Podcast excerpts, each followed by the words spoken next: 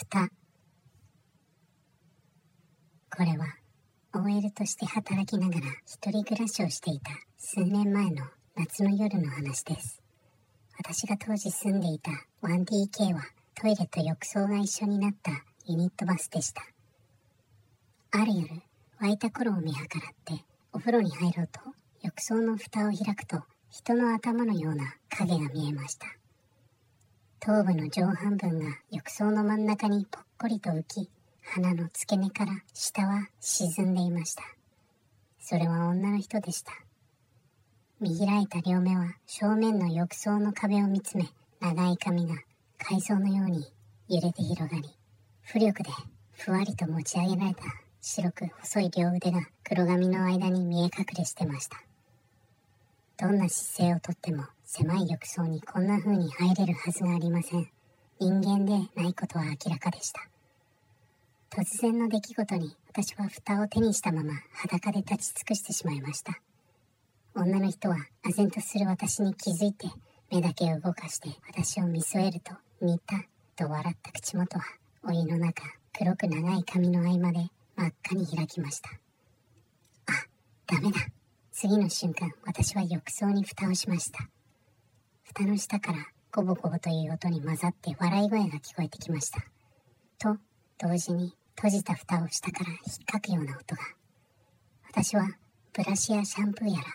その辺りにあるものをわざと大きな音を立てながら手当たり次第に蓋の上へ乗せ慌てて浴室を飛び出ました。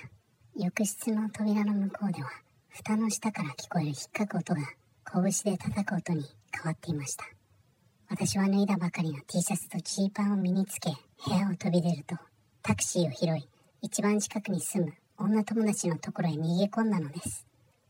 数時間後深夜12時を回っていたと思います。鍵もかけずまた何も持たず飛び出たこともあり友人に付き添ってもらい部屋へ戻りました。友人は今回のような話を笑い飛ばすタイプで好奇心旺盛な彼女が浴室の扉を開けてくれることになりました。浴室はとても静かで蓋の上に乗せたいろんなものは全部床に落ちていました。お湯の中からの笑い声も蓋を叩く音もしていません。友人が浴槽の蓋を開きました。しかし湯気が立つだけで女の人どころか髪の毛の一本もありません。お湯もきれいなものでした。それでも気味が悪いので友人に頼んでお湯を落としてもらいました。その時全く別のところで嫌なものを見つけたのです。私の体は固まりました。洋式便器の閉じた蓋と便座の間から長い髪がそろりとはみ出ているのです。友人もそれに気づきました。強胆な友人は私が止めるのも聞かず便器の蓋を開きました。その中には女の人の顔だけが上を向いて入っていました。まるでお面のようなその女の人は目だけを動かすと友人を見て次に私を見ました。私と視線があった途端女の人はまた口をパックリと開き今度ははっきりと聞こえる甲高い声で笑い始めました。はははは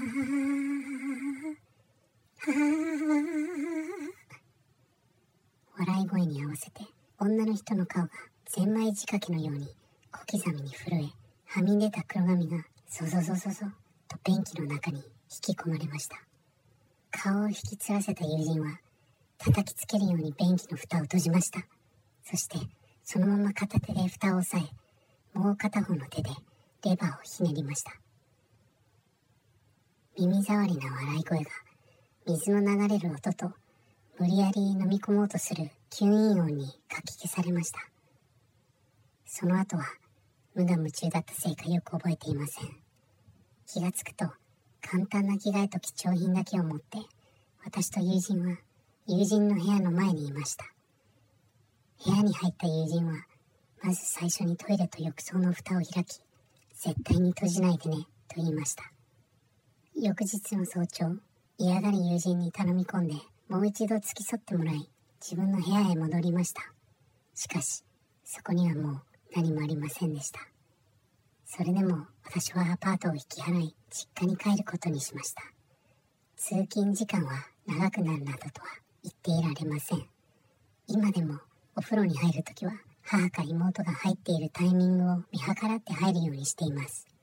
トイレの蓋は家族に了解をもらってずっと外したままにしてあります。